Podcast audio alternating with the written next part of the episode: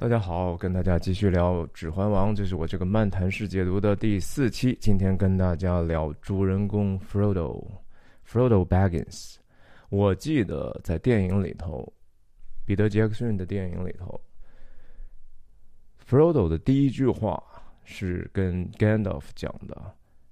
他在树林里头悠闲的静坐，然后听到了 Gandalf。骑着驴车还马车来 Hobbiton，然后他就站在路旁说：“你迟到了。”然后 Gandalf 略显仰怒啊，然后说：“巫师从来不迟到，也不会早到，也不会晚到。我们来的永远都刚刚好是时候啊，一切都有定时。”然后两个人对视一笑啊，非常的亲切。但是其实我们后来的故事。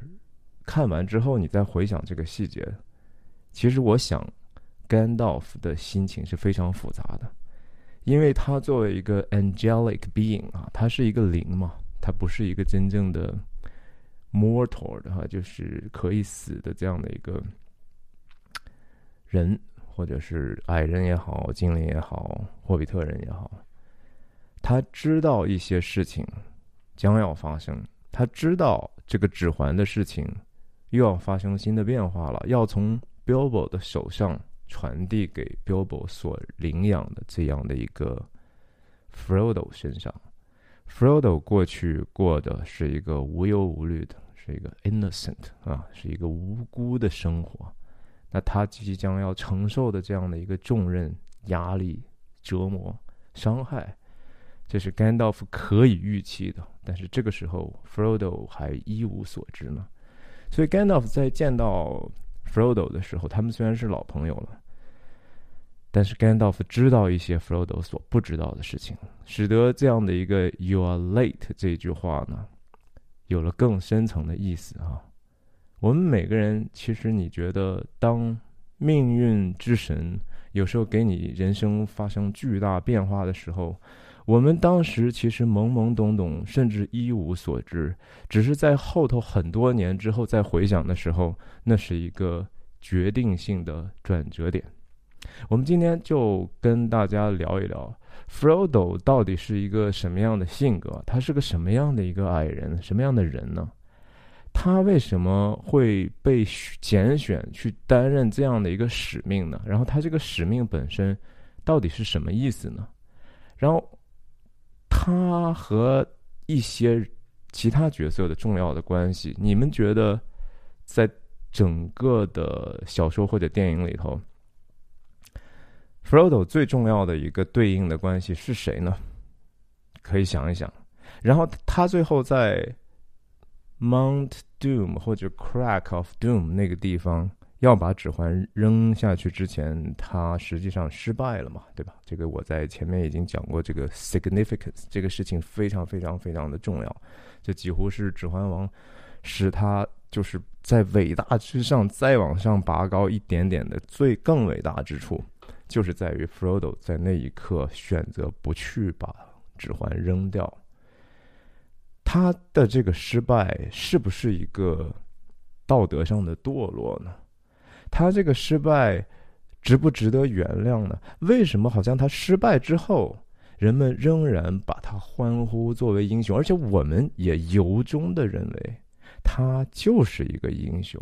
他的这样的一个失败，为什么我们完完全全不但能够谅解，反而因为他这个失败而更能够体认这个任务的艰难呢？跟大家介绍一下，我是徐亮，我人在美国加州旧金山湾区，和大家通过电影和泛文化的话题探究人生的意义。我分享的方式就是一镜到底不剪辑，是一个即兴的分享。大家也知道，最近加州迎来了史上最酷热的天气啊，很多的地方都达到了史上有史以来有记录以来的最高温。我这个家也不例外，大家肯定可以看到我汗津津的哈。而且我这个屋子没有空调嘛，我又开着这么多电子设备，所以我真的是也是感觉就和 Frodo 啊多多少少在这个火山口的感觉，炙烤一样。所以我这样的一个温度之下，肯定会影响我思考和表达的能力。那中间可能我免不了要喝喝水，甚至脑子一片空白，也请大家见谅了。呀，同时呢，大家还会顺便解答一个很多次被挑战的一个问题，就是说你为什么一个人你还要戴个耳机呢？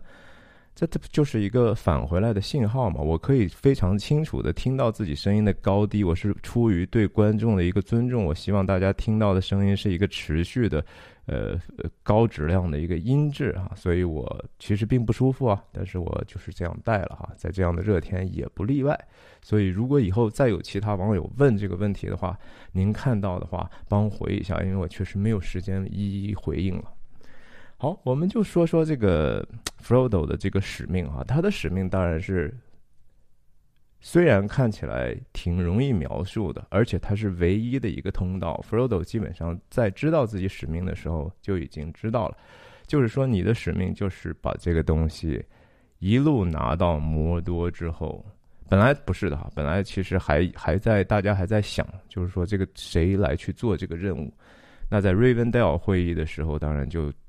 Frodo 就主动承担了这样的一个责任，说 "I'll take the ring" 啊，但是我不知道那个路怎么走。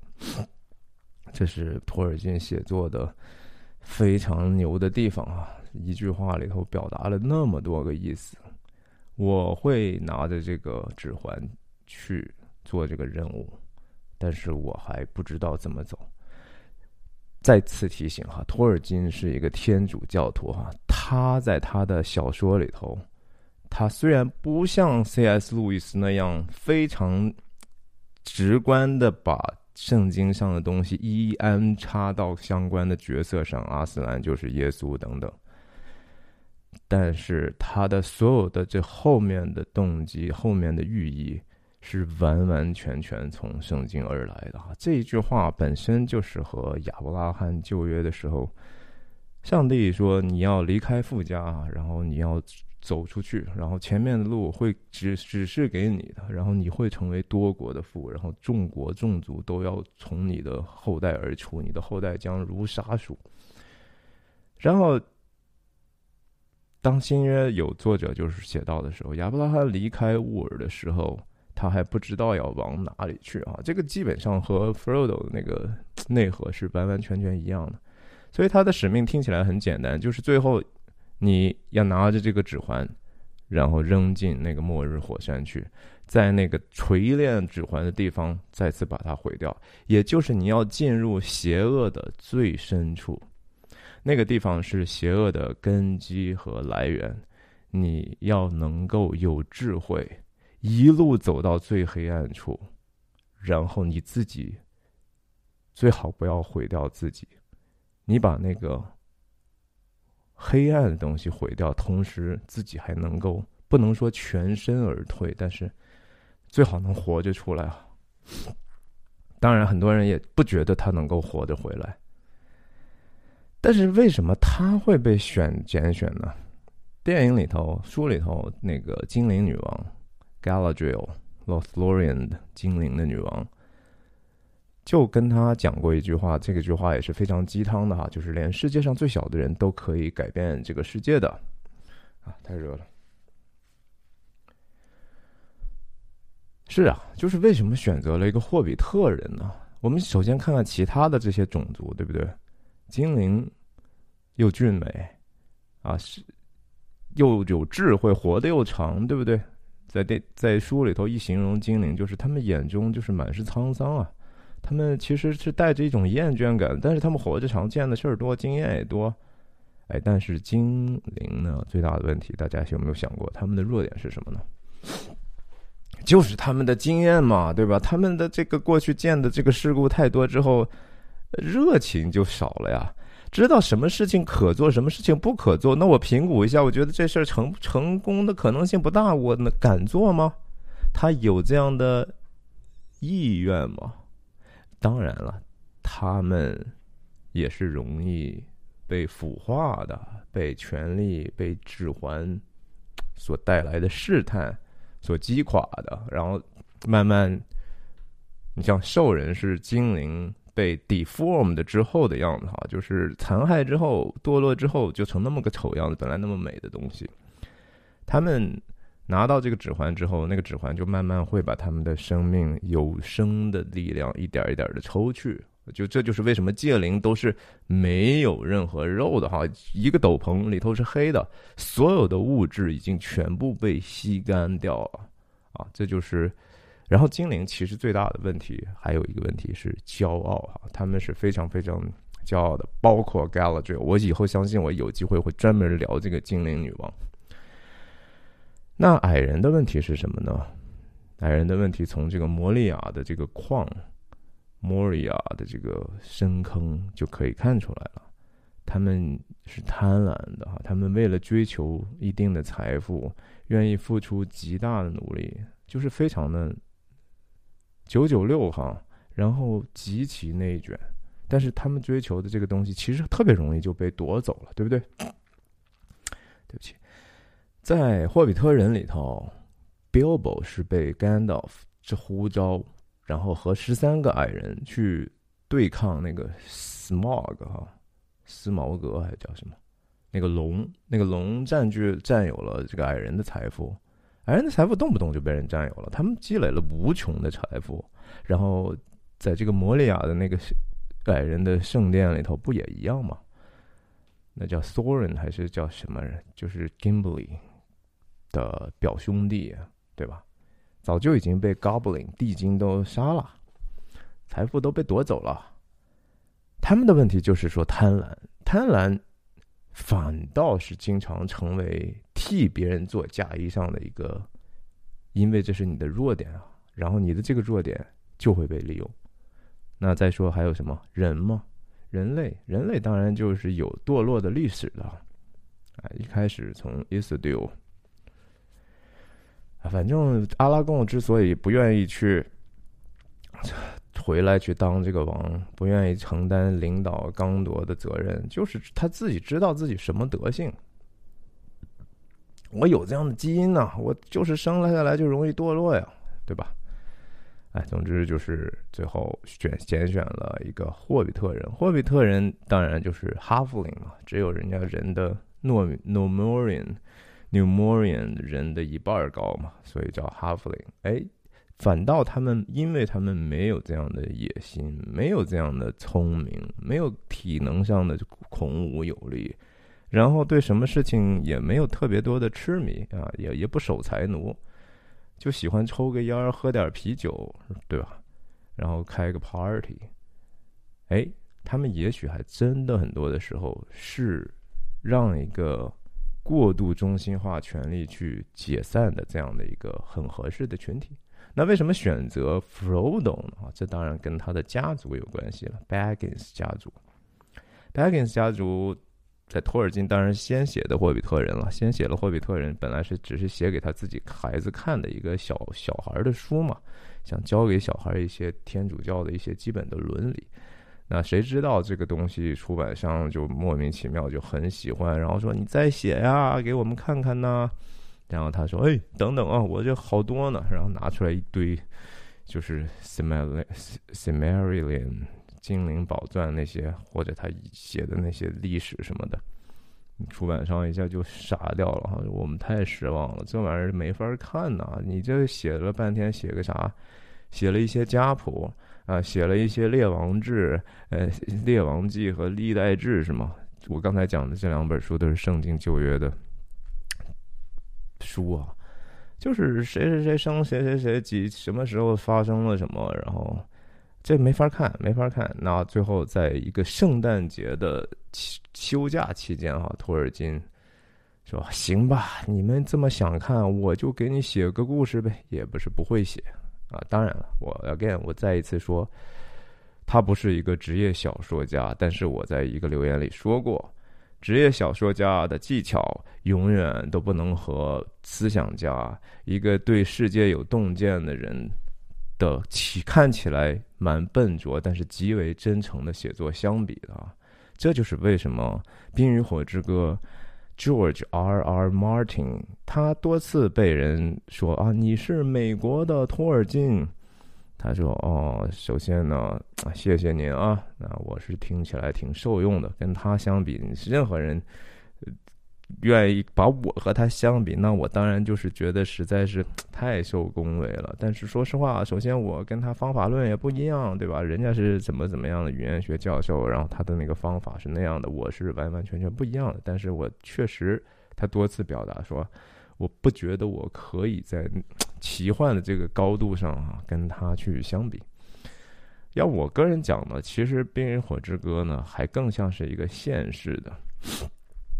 它是一个宫斗的东西哈，就是说，虽然说非常的壮观 （dramatic），然后多多少少也符合人性恶的这些基本的假设，因为你看的还是觉得，嗯，这事情是可以发生的，这是对人性深刻洞察之后的一个才有的能力，才写出来的东西才不会让人觉得可笑哈，不会像现在的亚马逊的这个破玩意儿哈，《The Power of the Ring》，那就是。呃，非常的糟糕啊！我我都懒，都懒，我都懒得看。我喜欢的这些文化名人或者是自媒体，也是对这个东西持一个完全的否定态度，不值得。就因为这一代的他们大科技是不会能够把这个文化的东西真正做好的哈。我不认为他们有这样的一个公司的基因。然后这这一代的世代的编剧家们也只知道编剧而不知道人，所以他们不会能够真正理解托尔金所写的这个东西的。我也我我我不知道我为什么跑题到这儿了哈，刚才可能是说到人的问题，反正就是 OK 啊，说到巴金斯家族的问题。巴金斯家族当然，Bilbo 已经有了这样的一个指环的这个前提。这个前提呢，其实关于指环本身，我肯定会专门说的哈。回头我会专门做一集说。但是在托尔金写《霍比特人》的时候，这个指环还没有后来我们现在看到的《指环王》里头那个指环的那样的一个丰富的寓意。呃，这个是慢慢托尔金也是在自己创作的过程中逐渐发现这样的一个符号，然后逐渐围绕这样的一个符号编织出来各种各样让人觉得可信的角色群，然后让他们又有非常有意义的互动啊，这才有了这样的一个故事。那巴金斯家族首先是说，在这个夏尔这个地方算是比较早的居民了哈，他们是。比较早移民过来的，然后史上可能出现过一些名人，就算是祖祖辈辈，接下来很多年之后变成了一个贵族阶级吧，对吧？就是一个呃士绅阶层吧。他就是说，整个这个地方的精神领袖，也同时是最富的人，然后是德高望重的人。呃，但是呢，Bilbo 在去了这次探险回来之后呢？大家就觉得他变了哈，就觉得说，哼，我们觉得他很怪，然后他又现在又变得比我们有钱那么多，所以大家一方面还是很崇拜他，不是崇崇拜吧，就是说尊敬他；一方面呢，也觉得说我们好像不太认识你了。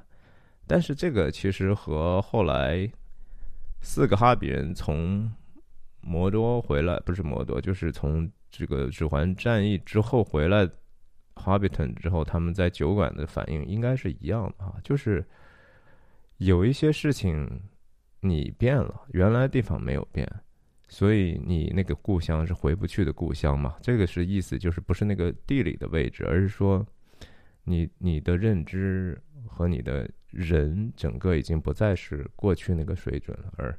所以他你们的关系就变了。当你们关系变的时候，人对一个地方的认识是很主观的哈，那个地方也就从此的消失了嘛。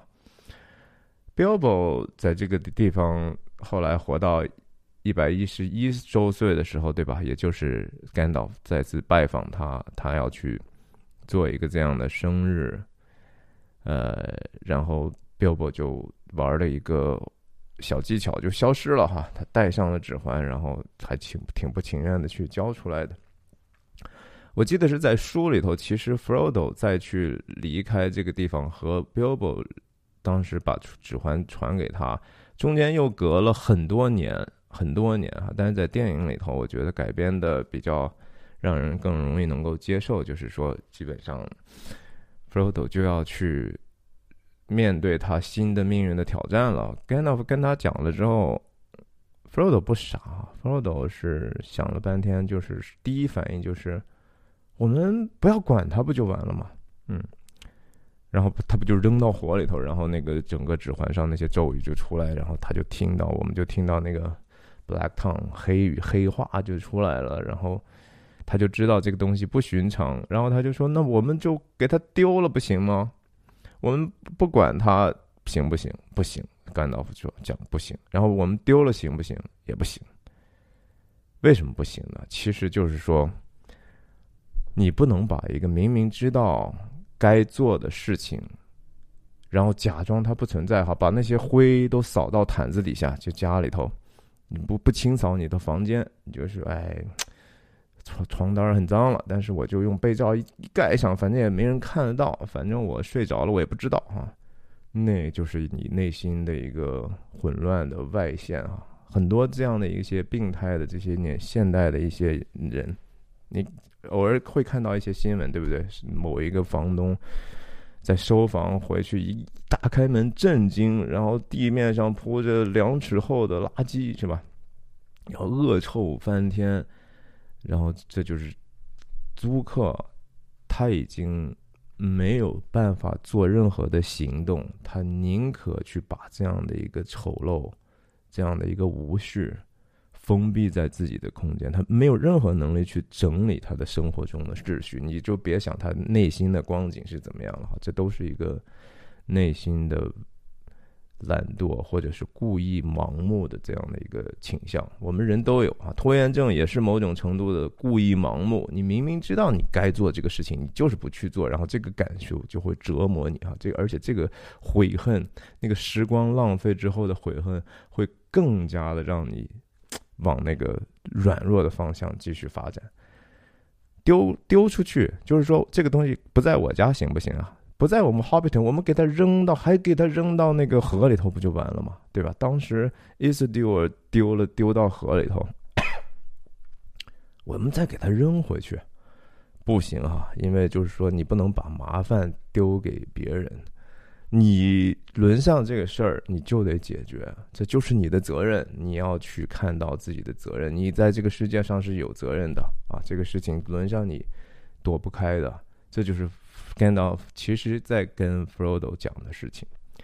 我经常其实，在分析电影和这些东西的时候，我我跟大家表达过一个观点，就是电影里头，虽然你有时候看到的是两个人物，甚至多个人物，你也可以把他们想成是一个人物在内心自己的辩论，对不对？肯定的哈，这就创作者那个所有的角色从一个创作者出来嘛，那个创作者在创造的时候，他就是在自己跟自己辩论的。那个戏为什么有意义，就是因为那个冲突有意义，那就是我们每个人非常难以选择的事情。所以你把甘道夫和 Frodo 的这样的一个对话，就看成是我们基督教讲的，就圣灵对你的提醒哈。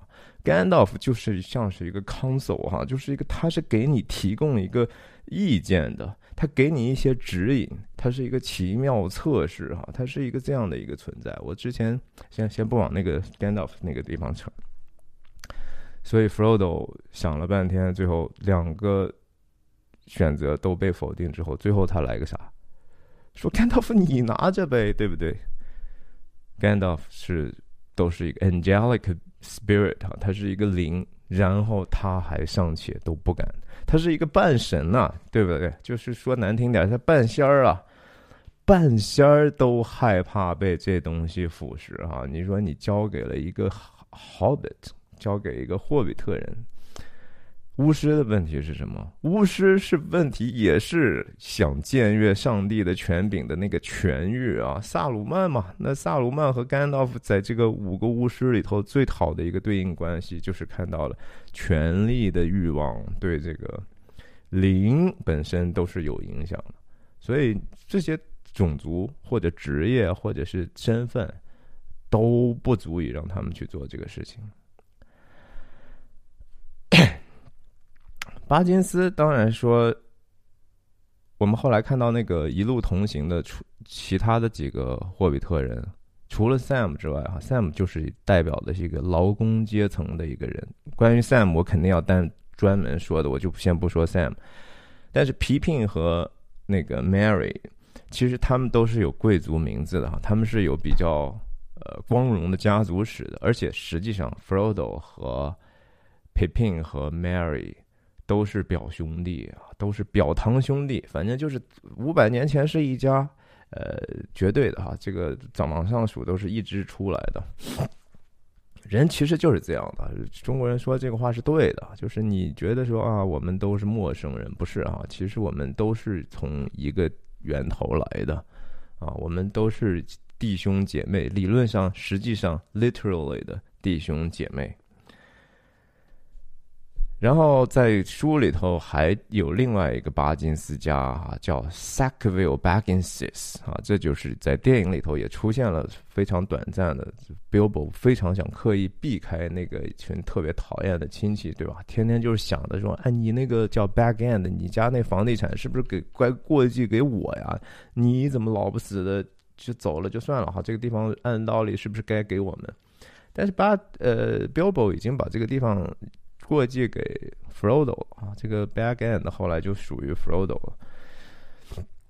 Bilbo 也很聪明，就是说他他有那样的一个愿意赠予的这样的一个好心，他觉得去帮助别人是应该，但是他同时不太愿意满足这些特别有贪婪心愿的人啊，然后他就始终呃每次给他们那个 Sackville 的那些。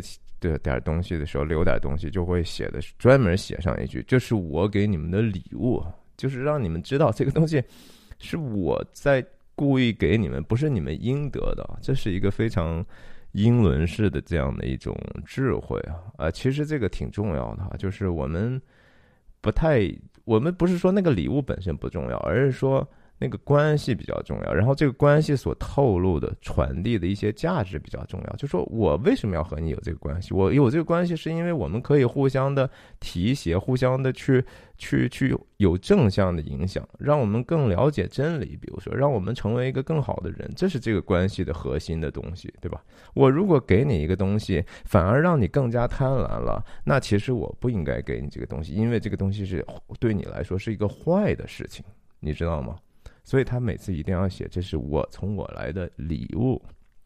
当然了，这个 Sackville 的这个伏笔写到那儿，托尔金最后就收了一把，就是四个哈比人从外面回来，一看夏尔已经被控制了哈，其实是萨鲁曼伪装下来的控制。然后萨鲁曼包括他那帮凶哈，在在在双塔里头，电影里头全部都死了。Grima Wormtongue 就是在。洛汗国国王身边那个奸人是吧？他们其实，在书里头都没死。然后，这个 Sax Saxville 的这个巴金斯家呢，在后来萨鲁曼过来统治的时候，他们很积极的配合，跟萨鲁曼做做贸易啊，把这个烟叶卖给他什么的，然后。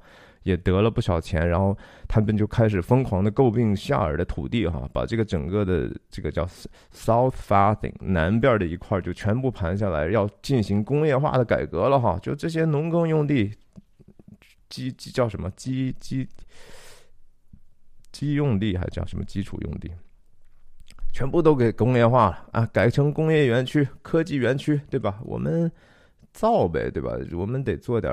更更酷的事情，那当然就带来很大灾难。然后这个这个 Saxville Saxville 家的这个我记得叫 Lotha Lotho L O T H O，这家伙自封那个夏尔的 Sheriff 哈，就是警长，就是我们什么事情听我的就好了，不是民选的哈，自封的。然后他自己把自己称叫 The Boss 啊，我是老板。当然了，这个恶人自有恶人磨。之后呢，萨鲁曼的这个就把他给搞了，而且这个被死的莫名其妙的哈，就人有人传闻说，这个实际上是这个 Warm Tom Warm Tom Grima，就是萨鲁曼那帮手把他给吃了。说哈，就是 Grima 这个家伙非常的恐怖，还是居然有食人的这样的一个倾向。哎，总之就是你理通这个外面的这个势力，把这个本地毁啊，最后终究你虽然得了点利益，但是实际上你不会有特别好的下场的。Baggins 很简单，这个名字的意思哈，跟大家聊几句。它就是叫 Westron 的那个语言，在在托尔金的创造里头，这个语言里头的意思，这个地方就是 baggins，就是口袋的意思，就是袋啊袋子。那 Saxville 刚才讲的这个远房亲戚，Sack 也是代哈，所以说他们是不同的代，就是七代八代长老，开玩笑啊，反正就是从一个谱系里头出来的。我们再说说这个 Gandalf 为什么要去拣选他的问题，其实特别像，就是说。耶稣拣选自己的门徒的一些细节，就是 Frodo 根本就不知道自己会被叫去干什么，然后就是，但是他们出于对一个神圣秩序的尊重啊，觉得他是一个有顺服和谦卑的心的一个心愿，然后他就接受了。呃，耶稣呼召的，你像渔夫是吧？彼得和安德烈，然后这个税吏立位。呃，什么在无花果底下坐的一位，对吧？当时还挺口气挺大，说哈，这个怎么可能呢？是从加利利来的，什么都，呃，意思是耶稣来的那个家乡，那个地方怎么可能会有什么好东西呢？是吧？哎，结果刚说完话，耶稣在后头就就拍他说：“哎，你看，嗯，你说的还挺好的哈，你你以色列人里头很少有你这么诚实的。”然后这人听了就傻了，说：“哇，你。”看来你是米赛亚呀，对吧？他他们就是被呼召的时候，其实不需要特别多的理由，就是你就是被拣选了啊！拣选是一个神秘的事情，他他他只能接受，就是这样的一个东西。我们说说这个。Frodo 在一路上拿着这指环的这种痛苦的过程吧，哈，我相信 Frodo 我也只能讲一个皮毛，说实话，因为这个故事整个 Frodo 是毕竟毕竟是一个大大的主主角嘛。可是我们看到他是一个非常非常痛苦的，对吧？而且是越来越不好了。他的这个冲突到底是一个什么样的感觉呢？就是又累，对吧？然后又觉得我。真的不想干这个事儿，我我从一开始也不是特别想干，但是我被拣选，我也没有什么办法，我也觉得这个东西想来想去确实应该干，我也没有道理把这个事情推给别人。你像在瑞文戴尔会议，电影和书的这个处理非常的不一样啊，因为首先在书里头那是几好多好多页的，大大家在这商量和不同的意见在充分的。提出来沟通的啊，挺挺难，挺难往下读的。说实话，就是要如果不是对这个有很有兴趣的话，在电影里头感觉上是他们吵的不行了，是吧？然后那个镜头，我记得他在 Frodo 的主观镜头上，那个指环上映射着不同人的这种肢体越来越狂躁的样子，然后他似乎是为了平息大家的争吵啊，然后就。作为一个和事佬一样的去站出来说，我 I will take the ring，还没有人能够听到。那电影上处理的非常的好玩儿，呃，但是实际上 Frodo 在书里头是一个非常有主见的啊，他什么事情都是三思而行的，是深思熟虑之后才做决定，他不是一个冲动的人，所以他无论他当时在夏尔决定说。啊！我要去假装先搬到一个地方，然后造成了一个其实我并不要不不用，并不是要离开的这个假象。然后最后在 Rivendell 是仔细的听了大家的意见之后，他觉得仍然是责无旁贷。然后他通过自己的演讲，实际上不光是说跟大家确认自己。可以得到大家的信任，你说你愿意去，人家大家就能答应吗？对不对？这是个问题嘛。就和说 Boromir 那个刚铎的这个摄政王大儿子，那他说他可不可以说，哎，大家都别吵了，我来去带着指环去摩多，你觉得大家同意吗？大家也不傻嘛，对不对？基于我刚才对各个种族的这个弱点的分析。大家就是觉得说，我们谁也信不过谁，给谁都是危险。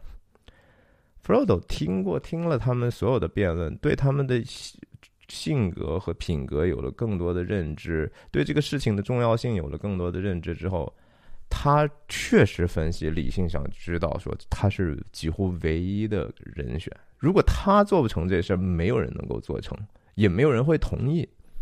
所以他不但是说宣布说。我告诉你，我愿意去，然后同时其实说服大家，你们也会相信我能够，我是合适做这个事情的人，那不容易啊，对吧？就或者说，呃，哪怕在这个疫情期间，你去当个楼长，也不是那么哦，你想当就当啊。虽然说也没人想当，啊，但是你得有人想当，然后大家也得同意他当嘛。所以，Frodo 就是在这个时候毅然做了一个这么一个楼长的角色哈，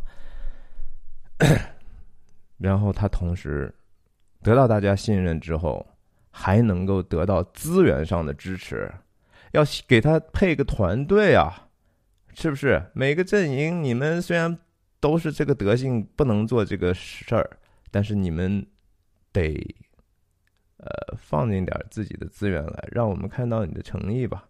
你们也贡献点啥吧？所以 Frodo 在初期这个为什么第一本书叫《The Fellowship of the Ring》哈，那个组建这样的一个联盟，让大家有这样的一个共识，去实现这样的一个目标是非常非常非常重要的。然后再想到后面，大家其实并不知道 Frodo 走到哪儿，也不知道那指环到底是不是已经被索伦已经拿去了，大家只能凭着信心做自己该做的事儿。Frodo 就更不知道发生在刚铎和洛汗的这些事情了，对吧？他只能我专心的就做我自己做的事儿就好了。可是呢，当这个叫什么 Pelennor 战役，也就是在 Minas Tirith 王城底下那片前面的那片水边安都因河打的那仗之后。呃，阿拉贡实际上就开始承担起自己国王的职职能，然后去带着大家往摩多的黑门去挑战他了，乘胜追击嘛，对吧？穷寇要追啊，嗯，在在那个地方，他看到那个索伦的嘴，然后听到这个错误的信息哈，是他们认为弗罗多确实已经死了。啊，既然他，即使他死了，即使这个事情完全失败了，即使我们知道摆在我们面前的是一个毁灭性的世界，因为如果索伦拿到指环，我们已经没有什么可做的，但是我们还是要奋战到底哈，和邪恶的斗争是是无论如何不可以妥协的，所以就是他喊了一句叫什么，For Frodo 啊啊啊，为什么要 For Frodo 啊？Frodo 只是为了他这个人吗？只是为了他这个事儿吗？不是啊，是为了他那个所做这个事情所反映出来的一个信心啊，这个甚至不是德行，这是超越德行的一个 faith，faith 就是对一个信念的好永远不改变的一个执守，那是值得纪念的，不是说一个霍比特人，霍比特人虽然说。也挺好的，对吧？那谁又不好呢？对吧？其他人死了，我们就不纪念了吗？那在整个战役当中，洛汗国国王死了，我们就不纪念了吗？为什么要说 for Frodo 啊？因为 Frodo 要完成那个事情，对信心的考验是最大的。这个其实就是我我今天想往后讲的一个重要的一个方向。在那个之前呢，我们再说说这个 Frodo。拿着这个指环的，其实它很像是一种成瘾现象啊，他在跟自己内心当中的一些欲念在在做斗争啊，就是焦虑和恐惧。比如说，焦虑和恐惧最容易解决的办法，有各种各样的办法，对吧？吃啊，暴食，然后玩电子游戏，对吧？我不想这事儿了，玩网络游戏玩个昏天黑地，然后玩到困到不行，然后睡觉，醒来之后吃个方便面，接着玩。你生活中的其他的焦虑可以暂时就忘却了呀，呃，是偶尔的小焦虑，吸烟，对吧？嗯，我是我是抽过二十多年烟的人，我我已经戒了很多年了，回头有机会跟大家分享我戒烟的这个故事。喝酒，对不对？呃，吸毒、性啊，各种各样 pornography，都是成瘾的东西啊，都是能够暂时缓解他这样的一个痛苦焦虑的。Frodo 也不例外。在那个 Weathertop 那个地方，他们走到那个时候，Ringwrath 那些戒灵不是来一起来夺取指环的时候，他吓得不行，对吧？在书里头，其实他真的是拿着刀跟这些人直接在打的，不是说只是接吓得说很被动，就是 again 就是在电影里头，因为找了一个小朋友，相对年轻比较小的这个 Elijah 去演的，所以你让你感觉好像这个或呃 Frodo。是一个小孩儿，其实人家是一个心智上完全成熟的大人啊，然后甚至说已经有几分沧桑的一个人，一个啊霍比特人，他是真的每次挺勇敢的，直接上手就要打的。然后他出于恐惧要把这个指环他戴上啊，其实甘道夫之前已经提醒过很多次，你不能戴啊，你不能戴，但是他戴上之后反而被这个。戒灵的剑刺的胸口，对不对？然后这个伤口是永远不可能好的。虽然跑到瑞文戴尔养伤能够让他继续走路，但是在书里头一会儿就提醒，就是说啊，他这个伤口又开始多么疼啊，多么疼，那是好不了的。最后他为什么要去 Undying Land 坐上那船离开 Middle Earth，就是因为那个好不了了。嗯，他这是一个。永远的伤痛，然后那个戴上指环的永远都是有代价的，每一次戴上，所以这就是和成瘾是一样的。你我们必须得去知道，就是说这个东西不但解决不了问题，而且只能会让问题越来越严重。但是和他的这个对抗，和这个成瘾性的这种我们的需要临时的去释放的我们的这种痛苦，这是无比真实的。这是这个成瘾为什么？让我们觉得如如此困难的一个事情。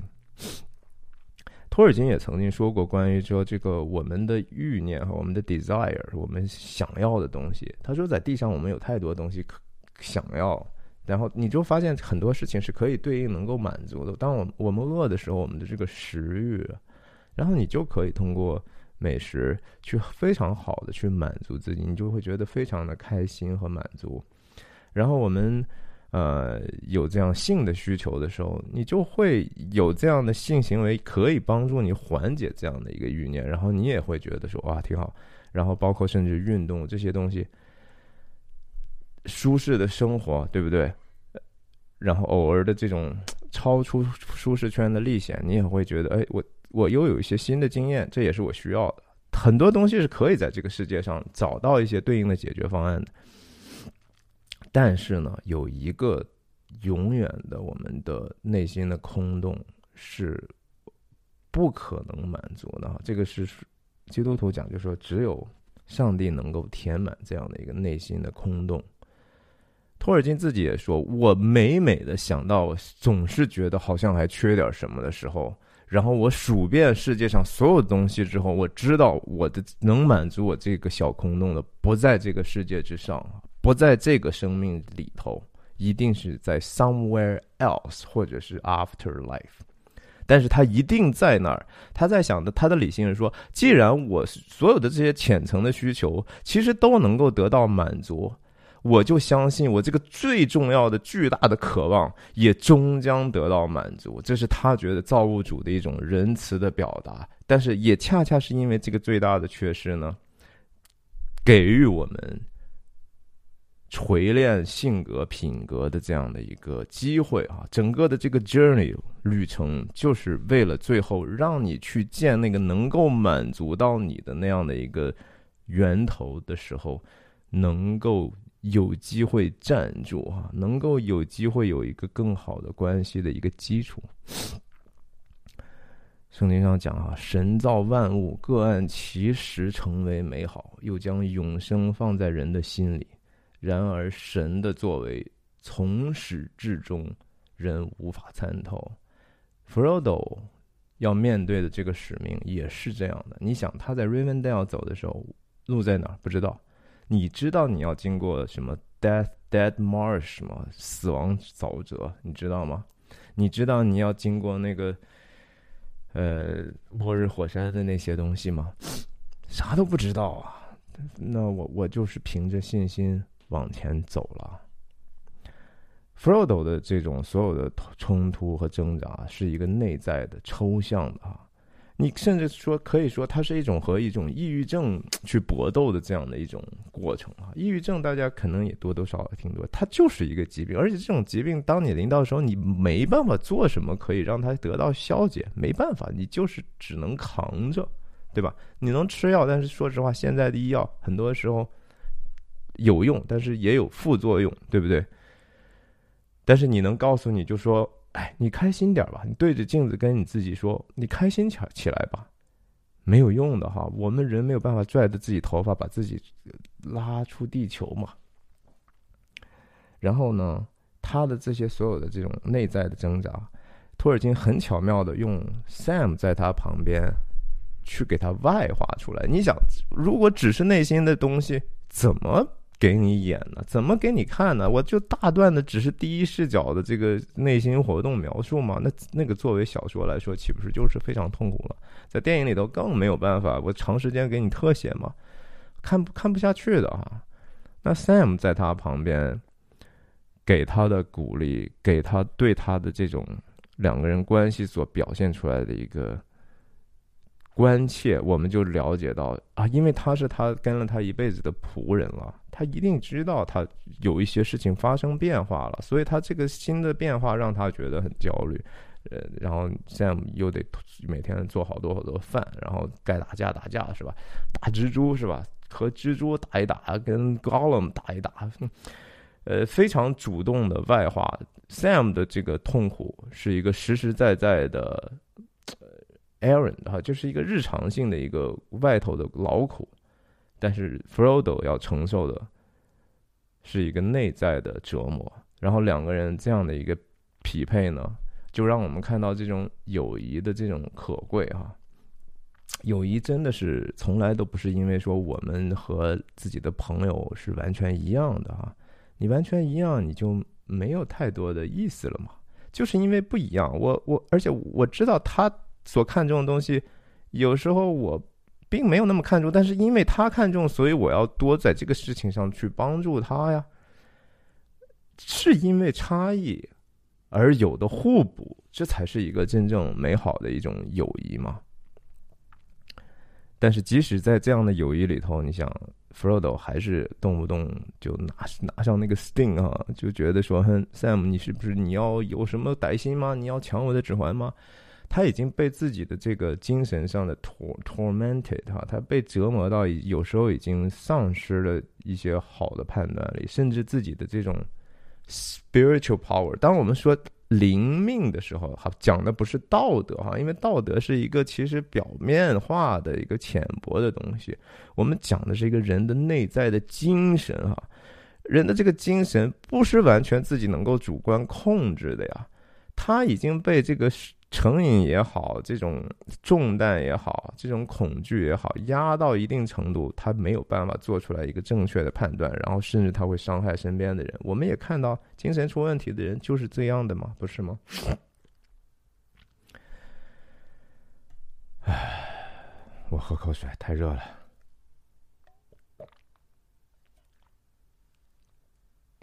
那最后，大家到底说 Fro Frodo 为什么要纪念他？为什么我们觉得他是这个英故事的英雄呢？托尔金有一封信啊，这样写的，我我先念一下英文原文：In this case, the cause, not Frodo, was triumphant because by the exercise of pity, mercy, and forgiveness of injury, all was redressed and disaster disaster averted. 大家，我开始问了一大家一个问题啊，就是说，你觉得在这个作品里头，Frodo 对应的最重要的角色是谁呢？很多人肯定会说是 Sam 啊，因为这是他一路的朋友啊。可能也会有人说是 Gandalf，right？就是说那是他一路给他提供呃灵命的辅导的一个人。但是我有时候在想，其实跟他最定最强烈的，其实就是 Gollum 哈，Smeagol，咕噜。被这个魔界折磨成那个样子的高冷，几乎就是一个暗黑版的 Frodo 啊！就是 Frodo 从高冷身上，你其实就看到了自己可能的未来啊！你可能会变成那个样子的呀。你现在虽然有信心，但是你怎么知道你在什么时候会失败，就变成他那样的，然后被这个东西所折磨？那个高冷是一个很典型的，就是被成瘾的问题所折磨，是吧？高冷要的东西并不多，我们以后当然也要专门再讲高冷。但是在影片里头，特别加长版里头放进去有一些特别重要的一些对话，我觉得为什么剧场版不放是非常非常可惜的。Gandalf 在跟 Frodo 讲述 Bilbo 的一些过去为什么呃拿到这个指环的故事的时候，然后讲到 gon 后来变成那个样子的时候，Frodo 就非常生气啊，说。哎，当时 Bilbo 一剑把他杀了就好了，是吧？为什么不杀了？那个时候他是隐形的，高冷离他他那么近，没有去动这个手，太可惜了。Gandalf 就跟大家讲说：“你可不要轻言这个事情啊！”他觉得这个东西是一个出于 Bilbo 出于一个怜悯啊，pity，pity 这个词其实。翻译过来听起来好像是一个完完全全的，有一点点甚至负面的东西了，是吧？呃，但是这个 pity 本身原来的意思，更多的就是一种真诚的关切啊，真诚的希望能够帮助他的这样的一个情怀。啊，说起这个怜悯来，其实大家想一想，在新约里头。不是有一个叫犹大的角色吗？那个也是耶稣既亲自所拣选的呀，对不对？他在选拣选门徒的时候，福音书里头特别记得嘛，就是他其实很多人在跟他在一起，几千人，然后他最后有一天祷告之后，然后选择了十二个人里头，当然就最后卖主求荣的犹大嘛。那很多人就问了，那说这个难道他当时选择他不知道他是一个这样的人吗？为什么最后你选择了个叛徒呢？然后选择这个叛徒，然后最后让他，呃，把你出卖，然后实现你这个被钉十字架的计划吗？我是这么想的啊，我觉得神、上帝或者耶稣本身去拣选犹大作为门徒，本身就是出于一种对他的怜悯啊。并不是说不不知道他有可能会是这样的，知道，因为任何门门徒都是有可能这样的，呃，谁也不比就说犹大是有本质上的区别哈，我们都是罪人嘛，我们都是亚当之后的倾向于犯罪的这样的一个软弱的人，而且其实很多人说啊，那那既然上帝使用他作为一个工具，对吧？最后。啊，因为不是因为他出卖耶稣的话，耶稣还不会被钉十字架，这也是一个非常浅薄的解读。我觉得事情是永远可以发生无穷的变化，就和 Galadriel 讲的一样，连一个最小的人都有可能彻彻底底的、深远的影响这个世界。这叫什么？神让万事互相效力，哈，让爱神的人得益处嘛。就事情是永远都可以无穷的变化。在犹大决定真的出去去告密的时候，仍然后面的走向，每一个人都是有影响的。上帝也可以选择不用犹大，用其他的方式，最终能够实现救恩和救赎的效果。只是说这个事情就是这么发生了，这个事情的罪仍然会归在犹大的身上。所以高冷当然是说自取灭亡了。我们以后再说他的这个东西。可是那 Frodo 会不会说你也觉得说，那他最后本来都走到那儿，他自己不想往下扔，对不对？还是这个事情跟我我真的真有点热啊！今天不是说的很清楚。Again，就是说 Gandalf 跟 Frodo 所讲的事情是说，你不要看清这个怜悯，也就是说 Bilbo 他。当时怜悯的对 Gollum 这个怜悯，实际上是最宝贵的。这个实际上可能是造物主最最看重的一个品质啊。然后这个品质最终一定会影响这个事件的发展，特别是有可能这个事情，我总觉得高冷最后和你这个魔界的这个毁掉的任务是有关系的哈，特别是跟你是有关系的，Frodo。这个话早早的就说在那儿了。然后在这个 Gollum、Frodo 和 Sam 来到那个刚夺那个叫 Forbidden Pool 那个一个池子哈，按道理是不允许人去靠近的。然后 Gollum 不知道嘛，他就在那儿去逮鱼吃，然后。Faramir，也就 Boromir 的弟弟，当时多多少少有一点点胁迫 Frodo 哈，就说你得告诉我实实话，否则的话，我就让我们的士兵把这个怪物就射死了。因为 Faramir 看见 Gollum 就非常痛恨啊，就是说这种人死死的远远的哈，我恨不得亲手就赶紧把他弄死算了，因为他是个让人讨厌的存在。我一看他，我就知道他是邪恶的。但是 Frodo 在这个时候重新。那个当时临到 Bilbo 的那个怜悯，又也再次临到他的内心当中。他即使是面对的我要做这个任务，我很可能说了实话之后，Faramir 就把这个指环带回到 Ministeris，然后整个世界就沦落了。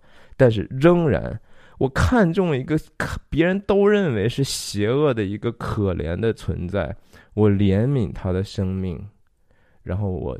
愿意去做出这样的一个选择，然后这个在末日火山最后，当他自己没有办法面对自己内心的恶恶魔控制的时候，是高冷过来把他的食指咬断，然后这样才完成了他本来应该去完成的任务，是吧？这些所有的事情如此精妙的发生，难道是偶然的吗？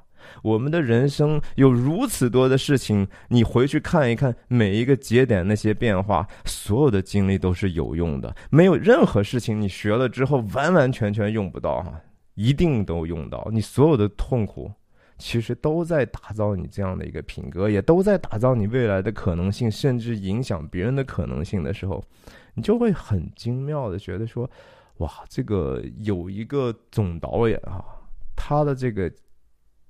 计算的能力，他的这个谱写乐曲的能力，实在是和人间我们不是说数量级的差别哈，我数量级之上，我不知道还有什么样的差别，就是那个是完完全全不一样的。他的心意高高过我们的心意，他的道路高过我们的道路，我们这点心思意念什么都不是啊。你仔细想一想，是不是你人的所有的美好的创造放在自然面前，那都是说，哦，so。所以呢，很多人挑战的就是说，Frodo 是不是一个最后堕落了？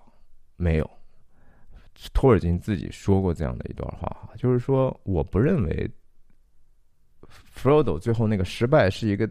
一个道德上的失败，因为这个词用起来非常的不恰当哈。这个这个道德失败，只只能是说用于就说特别容易的选择上，他他非要故意去这样去去行恶，那是一个道德上的问题。可是人是有限制的嘛，道德是有天花板的，就是你你我们就只能好到这个程度了，再往上走。我们有实际的条件呐，我们有自己很实际的一些时间和空间的约束，我们做不出来。我的诱惑只能抵挡这么多，我不能抵挡再多了。再来，我就我就我就交给他，我就臣服在这个诱惑面前了。所以说，不叫我们遇见试探，救我们脱离凶恶哈。你自己首先不要天天往那个 Mount Doom 那个火边走啊，是吧？你不要总是觉得说我可坚强了，我就是要有叫什么，所有的菜我都要加一筷子，是吧？所有的事情我都要至少试一下，不试一下我怎么知道我能不能受得了抵御呢？可是这个东西不是一个可逆的事情哈，有时候它是不可逆的。你一旦过去之后，就就就就永远的一个伤害造成了。Frodo 也是这样的呀，他。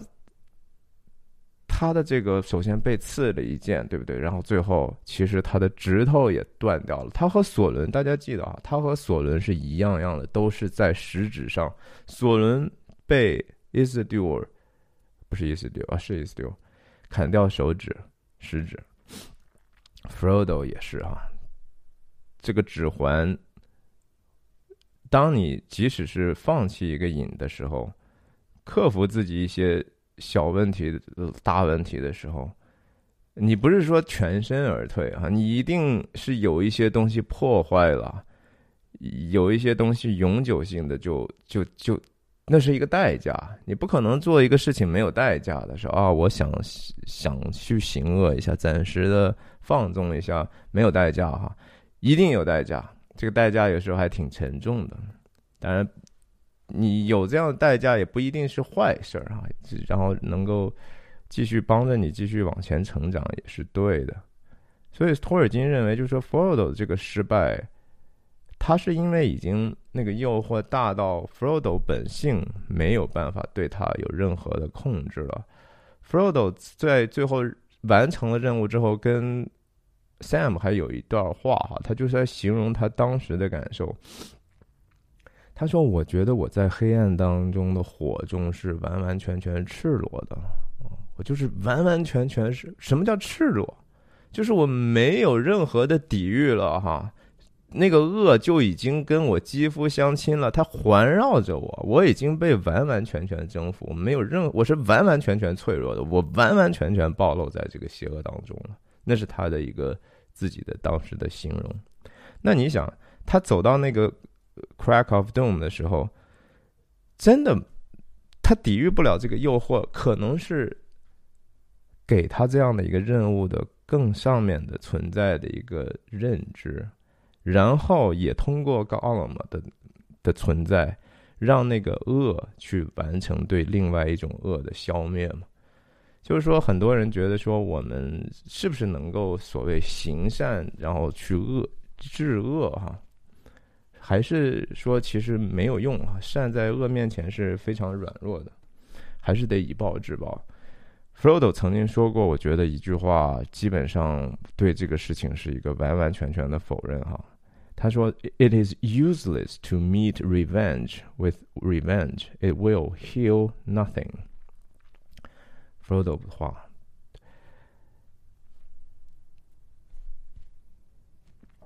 就是说，用报复去回应报复是毫无意义的，也是没有用的，因为他无法去真正的医治哈，让或者恢复。